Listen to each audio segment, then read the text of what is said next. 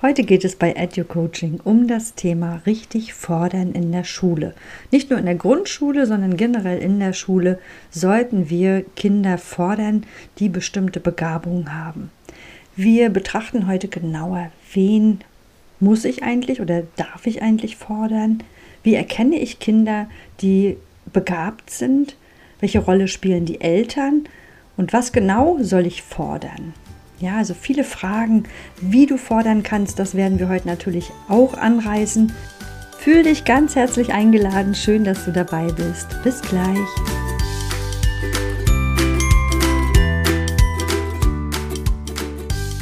Herzlich willkommen bei Edu Coaching, dein Praxis-Podcast rund um das Thema Schule. Hier erwarten dich Inspiration, Innovation und ganz viel Austausch. Und wenn du Referendarin oder Studentin oder frisch gebackene Lehrerin bist, dann bist du bei mir genau richtig. Ich möchte mit dir zusammen Schulen neu gestalten. Lenken statt führen, coachen statt lehren und eine Lernbegleiterin zu sein, das ist mein großes Ziel. Dafür braucht es neue Unterrichtskonzepte und die findest du hier bei mir bei Edu Coaching. Mein Name ist Silva Müller und ich möchte mit dir gemeinsam Schule neu gestalten. Schön, dass du dabei bist in der Edu Coaching Family.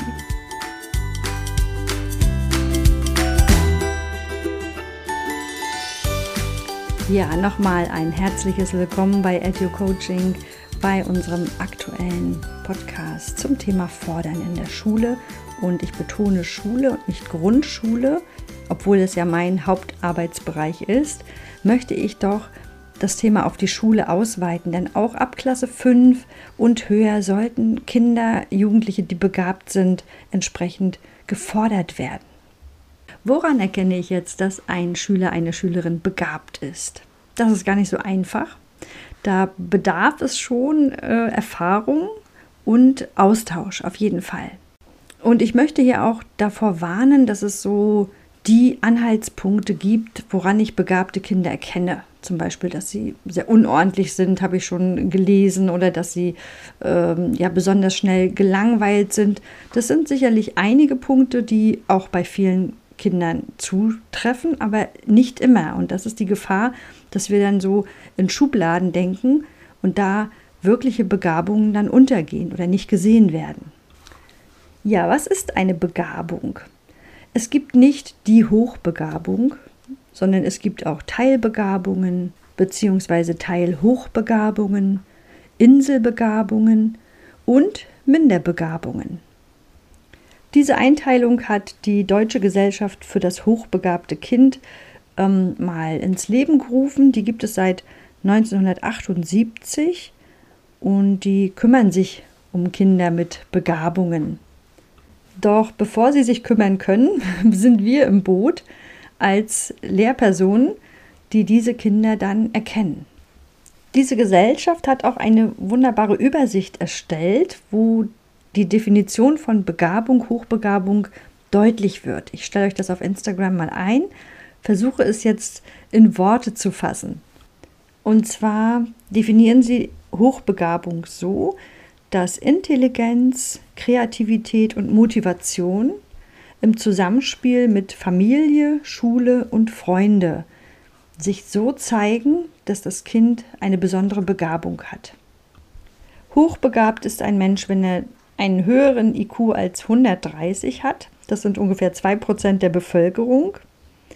Oder der Prozentrang sollte 97,7 und höher sein. Das könnt ihr euch genau erlesen, was das bedeutet, nur dass ihr die Zahlen schon mal gehört habt. Ein hochbegabten Test sollte nicht vor dem vierten Lebensjahr durchgeführt werden, besser noch Ende des fünften Lebensjahres, weil dann die Testung viel aussagekräftiger und eindeutiger ist, als wenn sie vorher durchgeführt wird. Und es wird auch gewarnt vor Selbsttests im Internet, um bei seinem Kind oder bei einem Kind ähm, eine Begabung, eine Hochbegabung festzustellen. Wenn du die Vermutung hast, dass das Kind begabt ist, sollte zuerst, gerade als Elternteil, Rücksprache mit der Klassenleitung getroffen werden. Also du als Lehrerin, Lehrer, dann Rücksprache mit den Eltern. Dann kann der schulpsychologische Dienst mit einbezogen werden, der schon mal so interne Testungen durchführt und dann kann auch in der kinderpsychologischen Praxis ein IQ-Test gemacht werden, wenn man das dann möchte. Das ist so der Weg, um eine Begabung, eine Hochbegabung festzustellen. Ich finde es wichtig, das zu wissen, denn man muss auch immer sehen, dass da ein, eine Kinderseele dahinter steckt, hinter diesen ganzen Prozederen. Und ob es dem Kind wirklich die Bereicherung bringt und den Mehrwert, den man sich dann davon erhofft. Denn das weißt du vielleicht auch schon, wenn ein Kind wirklich hochbegabt ist, dann läuft es meist so ab, dass sie ab der fünften Klasse in eine Spezialschule gehen, wenn die Eltern das wollen, wenn das Kind das will und dann mit Internatsunterbringung einen ganz anderen Schulalltag hat als vielleicht ein nicht hochbegabtes Kind.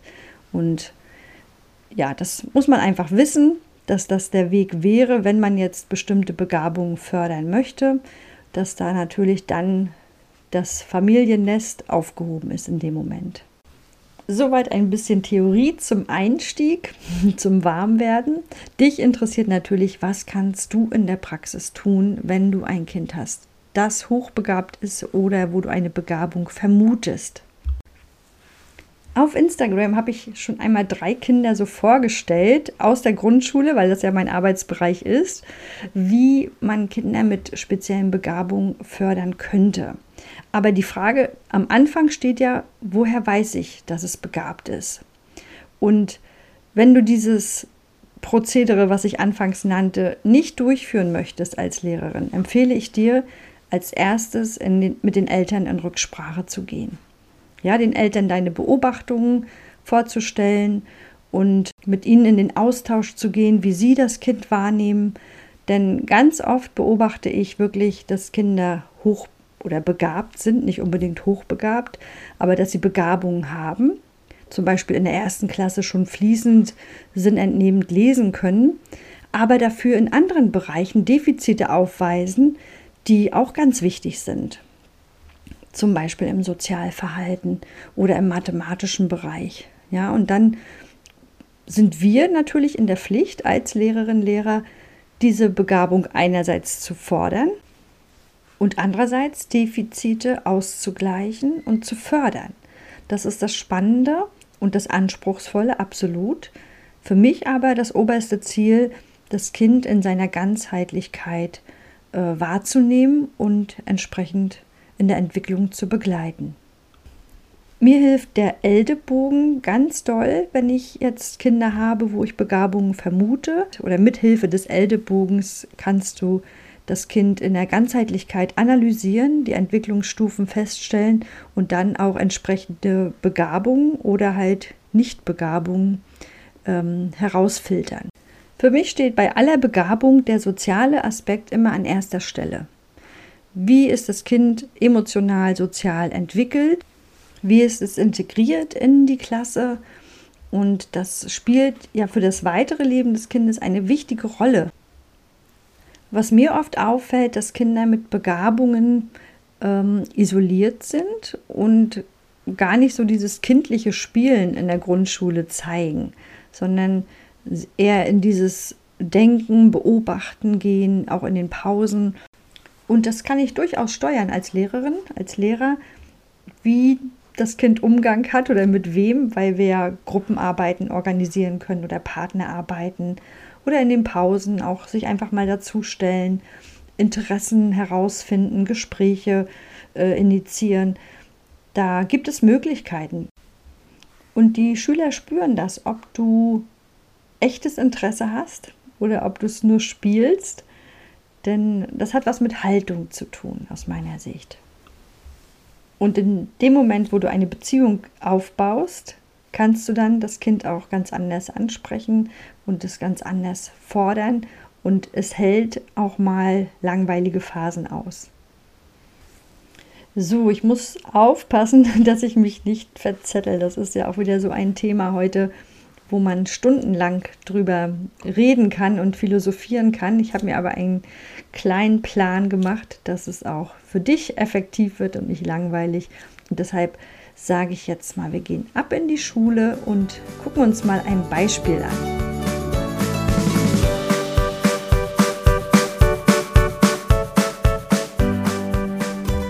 Ich betone nochmal, dass es keine echten Kinder sind, die wir hier besprechen, sondern gemixte Charaktere aus 30 Jahren Erfahrung aus meiner Schullaufbahn und alle Ähnlichkeiten sind rein zufällig. Ich nehme mal die Mia, neun Jahre alt, dritte Klasse, sprachlich sehr begabt. Naturwissenschaftlich hat sie ein breites Allgemeinwissen, kann Informationen sehr interessant und anschaulich weitergeben und ihre Anstrengungsbereitschaft ist im mündlichen Bereich sehr gut, aber im schriftlichen eher sehr gering bis gar nicht, bis Verweigerungshaltung. Sie hat eine bestätigte Dyskalkulie und ist im Klassenverband sehr angesehen, aber hat halt ja diese Verweigerungshaltung, die ihr immer wieder im Wege steht und die ihr Probleme bereitet. Ohne dass wir hier getestet haben, scheint für mich eine Begabung im naturwissenschaftlichen Bereich da zu sein. Zumindest spiegelt sie mir das so wieder durch ihr sehr spezielles Fachwissen und die Art und Weise, wie sie es weitergibt. Der Austausch mit den Eltern ist sehr fruchtbar und entspannt. Die Eltern wollen keine speziellen Testungen. Sie vertrauen auf die Differenzierung und Forderung in meinem Unterricht. Für mich ist hier sehr bedeutsam, zu mir eine persönliche Beziehung aufzubauen. Und das erreiche ich natürlich, indem ich Interesse zeige an dem, was sie mir erzählt. Und dadurch, dass sie ja überhaupt nicht schreiben möchte, kann ich hier so wie mit einem Gummiband arbeiten. Das ist immer so meine Metapher, dass ich ihr quasi zuhöre und dann wieder etwas fordere, was ihr eher unangenehm ist, aber was notwendig ist. Und je mehr Vertrauen und je mehr Vertrauen sie zu mir hat, je mehr Bindung, desto mehr ist sie dann auch bereit, Dinge zu tun, ja, die ihr erstmal nicht so leicht fallen. Und immer wieder loben, loben alle Lernerfolge, die sichtbar sind und spürbar, die sollen auch gewertschätzt werden.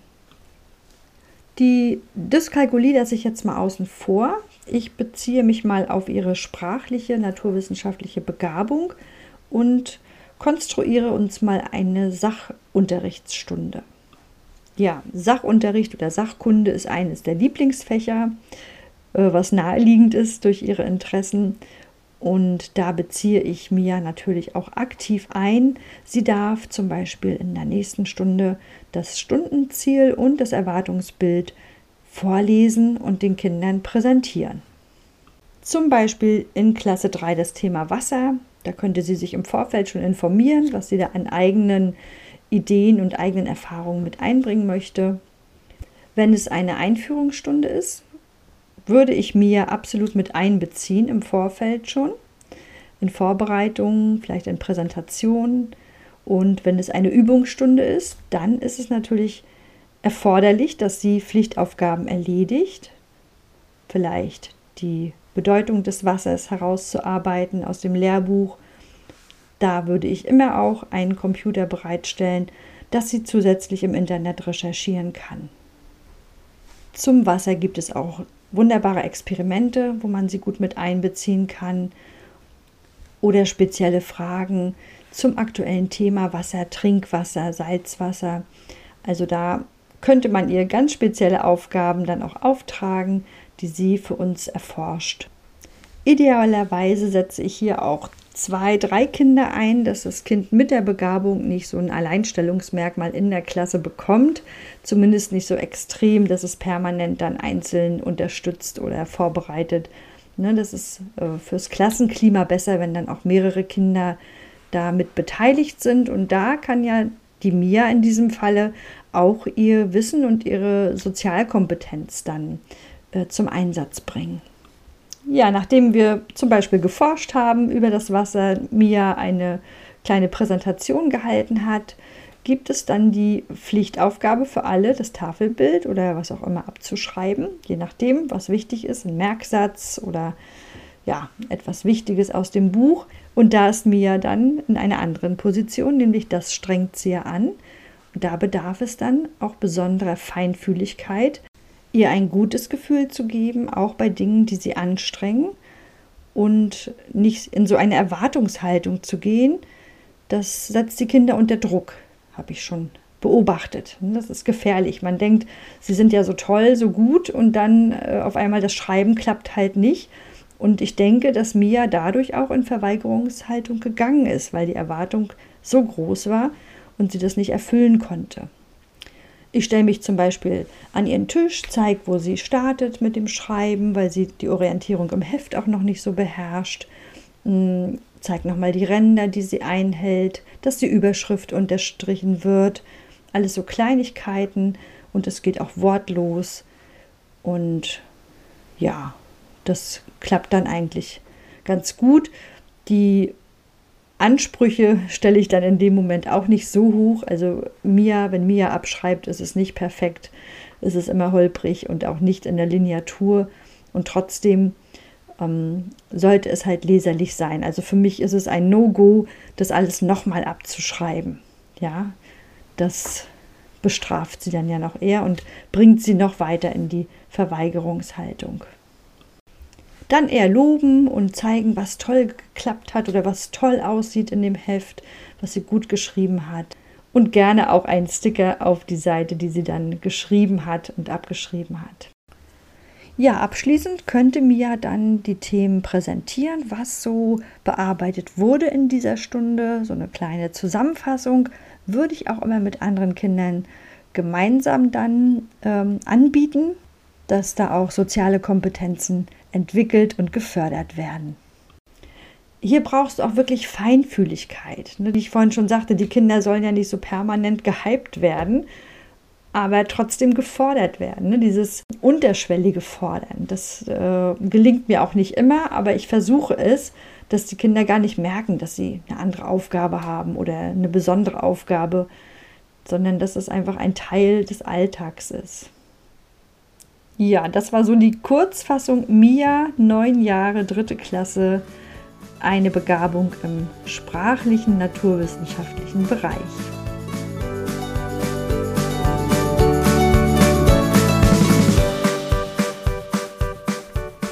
Bevor wir jetzt noch auf spezielle Formen der Forderung innerhalb deines Unterrichts eingehen, möchte ich dir anbieten, dass du dich gerne melden kannst, wenn Kinder deiner Klasse Begabungen haben und du ein bisschen unsicher bist oder noch unerfahren bist in der Forderung.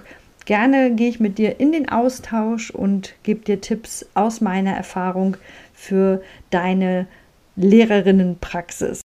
Denn das ist mein Hauptanliegen, dass du die Fehler nicht mehr machst, die ich und viele andere vor dir gemacht haben und somit die Abkürzung nimmst und gleich gut entspannt durchstarten kannst. Die Herausforderungen heute in Schule sind ganz andere als damals, als ich angefangen habe. Da gab es lange nicht diese Heterogenität in den Klassen und deshalb nimm dir jede Hilfe, die du kriegen kannst, sei offen und Netzwerke unbedingt. Das ist oft ein Fehler, den junge Lehrerinnen machen, dass es alles alleine geschafft werden muss und dass so ein ähm, Ehrgeiz da ist, es äh, gut und richtig und alleine zu machen, das musst du nicht. Ja, also such dir Leute und ein Netzwerk, wo du dich austauscht und wo du halt die Tipps dann auch bekommst, die du in deinem Alltag gleich umsetzen kannst. Ja, wie kannst du jetzt konkret Kinder deiner Klasse fordern? Da habe ich immer den Anspruch an mich selbst, ich kann nicht alles fordern. Ja, es, es geht gar nicht. Deshalb nochmal der Hinweis auf den Ältebogen von ETAP. Suche dir ein, zwei Forderziele aus. Das ist ähnlich wie beim Fördern, nur dass es da ja kein Reglement gibt. Aber das mache ich so für mich. Ich suche mir zwei Ziele aus, in denen ich das Kind fordern möchte. Und das gebe ich offen zu, das hat durchaus was mit Lehrergesundheit zu tun weil man sonst wirklich ins Unendliche arbeiten könnte an Materialsuche, Differenzierung, Anpassung. Ja, das, das schafft man nicht im Schulalltag, wenn du voll arbeitest, auch wenn du nicht voll arbeitest. Es muss ja alles in einem bestimmten Rahmen passieren, die Vorbereitungszeit. Und deshalb, ja, achte darauf, dass du da wirklich das so einschränkst, dass du auch deine Ziele erreichen kannst die du dir vornimmst. Und hier empfehle ich auch die Zusammenarbeit mit Sonderpädagoginnen, weil die doch das Spezialwissen haben und nochmal einen anderen Blick drauf auf das Kind, dass sie dir da vielleicht noch ganz besondere Hinweise und Empfehlungen dann auch geben können. Was du bitte nicht machst, ist das Kind mit der Begabung in Mathematik, in Deutsch, wo auch immer, mit Aufgabenfülle zu erschlagen, wo keine qualitative Unterscheidung ist, sondern wirklich nur eine quantitative. Also das hassen die Kinder wirklich und damit bringst du sie auch in so eine Abwehrhaltung. Ja, das ist für sie nicht sinnvoll. Und da sind wir schon beim nächsten Punkt. Ich schaue immer, dass ich sinnhafte Aufgaben finde. Am besten aus der Lebenswelt der Kinder. Zum Beispiel, wir hatten letztens Mathematik in der vierten Klasse und Sachaufgaben ist nicht so das Lieblingsthema der meisten. Es fällt ihnen sehr schwer, da die Operatoren herauszulesen und überhaupt die Rechenart zu erkennen. Ich habe ein Kind nach seinem Hobby gefragt und der Junge hat Fische, hat ein Aquarium. Und das Thema, was ihn beschäftigte, war, dass er gerne neue Fische haben wollte, eine ganz spezielle Art, weiß ich jetzt nicht mehr.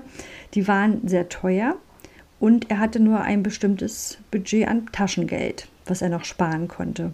Und jetzt haben wir ausgerechnet, wie viel Fische er von seinem Taschengeld dann kaufen kann und wie viel er noch sparen muss.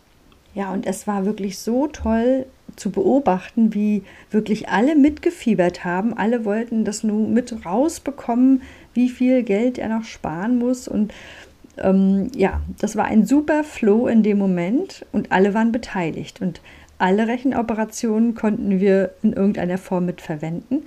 Und die Kinder, die Schwierigkeiten im Rechnen hatten, konnten mitmachen. Und die Kinder, die begabt waren und schon weiterrechnen können, konnten sich ebenso beteiligen. Und für mich am wichtigsten, ohne dass die Kinder das merken. das ist die große Kunst des heterogenen Unterrichtens, so zu fördern und fordern, dass die Kinder es gar nicht merken. Da sind wir auch schon beim nächsten Thema, den Operatoren. Du kannst dreifach differenzieren, mindestens wenn du verschiedene Operatoren einsetzt. Als Beispiel für den Anforderungsbereich 1 kannst du nennen, beschreiben, ordnen verwenden. Anforderungsbereich 2 verlangt dann schon untersuchen, analysieren, vergleichen. Und Anforderungsbereich 3, da brauchst du dann schon die Begründung, beurteilen, gestalten, überprüfen. Ja, da bist du schon im Fordern, ohne dass die Kinder es merken. Du kannst die gleiche Aufgabe nehmen mit unterschiedlichen Operatoren und hast differenziert. Wenn du Kinder richtig fordern willst, dann empfehle ich dir, in Projekten zu arbeiten. Da spreche ich wirklich aus Erfahrung. Da hast du die besten Möglichkeiten, alle Kinder der Klasse zu erreichen. Es ist ja leider noch üblich, dass der Schulalltag mit Fächern geplant wird. Und das ist für mich total unlogisch und ich setze das auch so gut wie möglich nicht um. Ich habe den Vorteil, dass ich wirklich Deutsch, Mathe und Sachkunde unterrichte in meiner Klasse und kann das so gestalten, wie es für uns passt. Und deshalb kann ich wirklich viel in Projekten arbeiten. Das heißt, ich suche mir ein Thema aus. Im Oktober war es das Thema der Wald, also Oktober, November. Und unter diesem großen Thema rechnen wir dann, wir berechnen Baumstämme, Anzahl der Bäume, die gepflanzt wurden. Wir lernen ein Gedicht zum Wald, wir schreiben zum Wald, wir forschen im Sachunterricht natürlich zum Wald, ja. Also dieses Thema hat uns ganz lange begleitet. Natürlich haben wir auch eine Exkursion in den Wald gemacht mit entsprechenden Aufträgen und Lernaufgaben. Und der Idealfall ist dann, wenn man einen Abschluss schafft für dieses Projekt.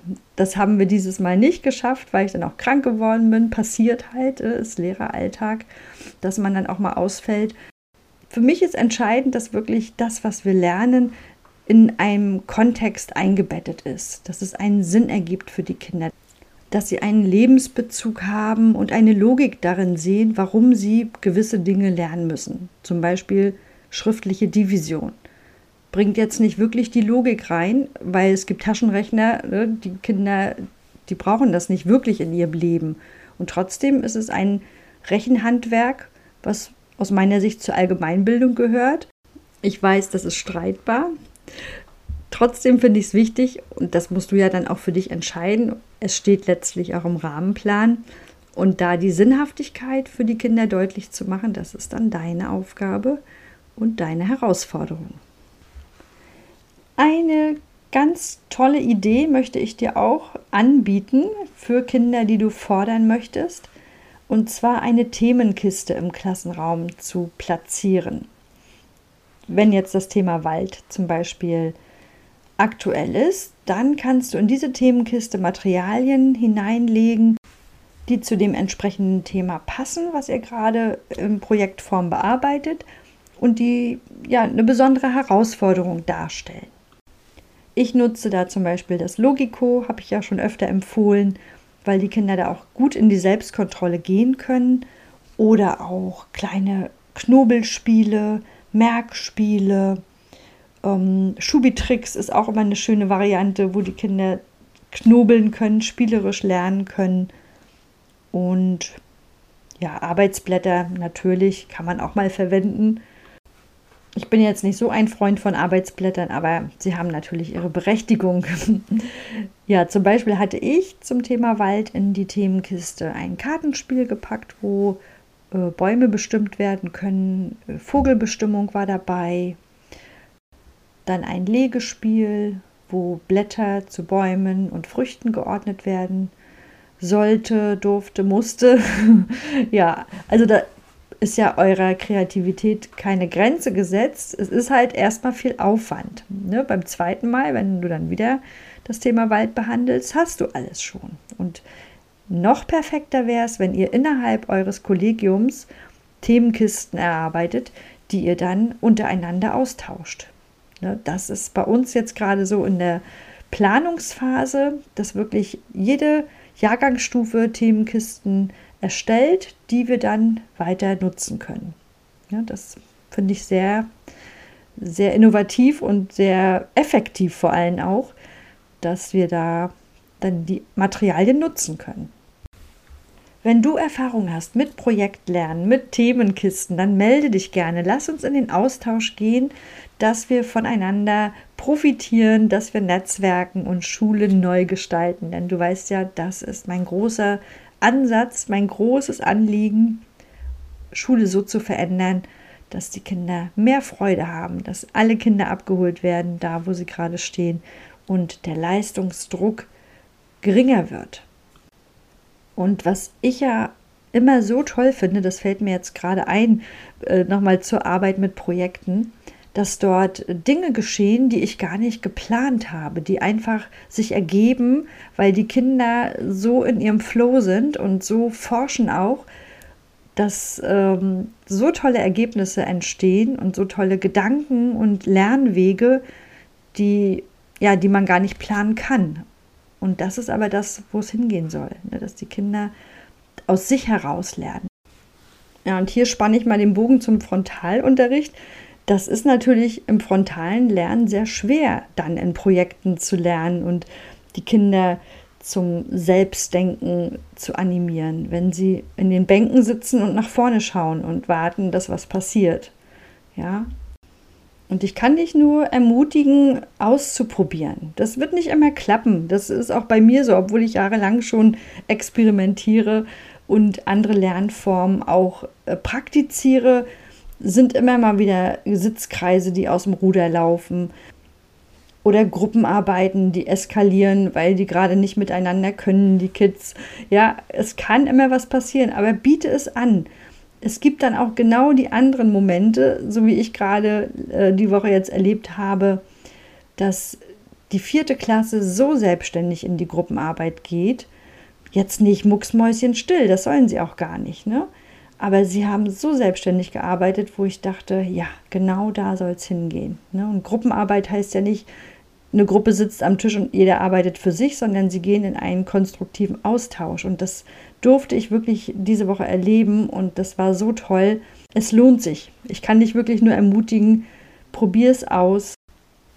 Stell die Bänke um, geh mit den Kindern in den Kreis, lerne an anderen Orten.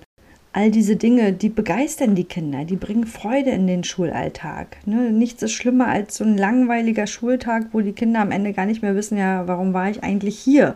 Ne? Weil nichts Spannendes passiert ist. Das ist mein Anspruch, ein Erlebnis am Tag zu schaffen für die Kids, dass sie mit nach Hause nehmen, das vielleicht ein bisschen länger drin bleibt in ihren Erinnerungen. Ja, wir sind beim Thema begabte Kinder in der Schule richtig fordern.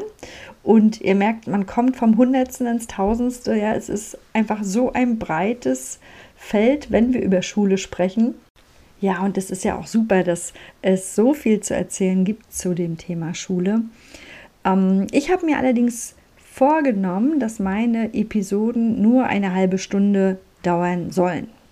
Und da sind wir jetzt angekommen. Ich selber mag nämlich auch keine so langen Podcasts, deshalb ja, bleibe ich mal meinem Ziel treu und verlagere die Themen, die jetzt noch auf meinem Zettel stehen, auf eine andere Folge. Wenn du Fragen hast, melde dich gerne, das weißt du schon, educoaching at web.de, meine E-Mail-Adresse, Instagram. Das kannst du auch alles in den Shownotes nachlesen. Und wenn du spezielle Fragen hast, besondere Themen, besondere Situationen, wo du gerne Hilfe in Anspruch nehmen möchtest, kannst du mich auf jeden Fall in irgendeiner Form dann kontaktieren. Ich freue mich drauf. Die nächste Folge von Edu Coaching erscheint am 23.12., kurz vor Weihnachten. Und ich habe mir überlegt, das Referendariat mal genauer unter die Lupe zu nehmen und in drei Ebenen zu beleuchten. Dafür suche ich noch Interviewpartnerinnen, die gerade im Ref sind oder die ihr Ref schon hinter sich gebracht haben und als Lehrerin arbeiten. Das Referendariat abgebrochen hat die Josephine, mit der habe ich bereits das Interview geführt und es ist mega spannend, was da so für Gedanken in ihr gearbeitet haben. Sie hat ein Jahr wirklich im Ref auch verbracht und das dann trotzdem abgebrochen. Sehr mutig, wie ich finde. Und ihre Gründe dafür, die kannst du dann im nächsten Podcast hören. Also melde dich gerne, wenn du im Ref bist oder gerade aus dem Ref äh, entstiegen bist, dann bist du die ideale Partnerin für den nächsten Podcast, denn da möchte ich genau darüber sprechen was so im Ref abläuft, was danach geht und ja, welche Hürden so aufgestellt sind durch unsere Gesellschaft, durch die aktuelle Schulpolitik. Und natürlich wollen wir Lösungen finden, Lösungsansätze und den jungen Kolleginnen, die gerade im Ref sind, Mut machen, Wege aufzeigen, wie sie gesund durch diese schwere, anstrengende Zeit kommen. Also plane dir den 23.12. schon ein, schreib es dir auf und ich freue mich, wenn du wieder dabei bist bei Edu Coaching. Und natürlich freue ich mich auf dein Feedback. Was hat dir gefallen? Was fehlt dir? Hast du Wunschthemen? Ja, das ist das, was mich bereichert, was mich auch antreibt. Und nur so können wir Schule neu gestalten. Also das, da bin ich total überzeugt von, dass es von der Basis her geschehen muss. Ich wünsche dir eine wunder, wundervolle Vorweihnachtszeit. Genieße die Adventszeit. Lass dich nicht vom Weihnachtstrubel überrollen und bleib gesund. Bis ganz bald. Tschüss.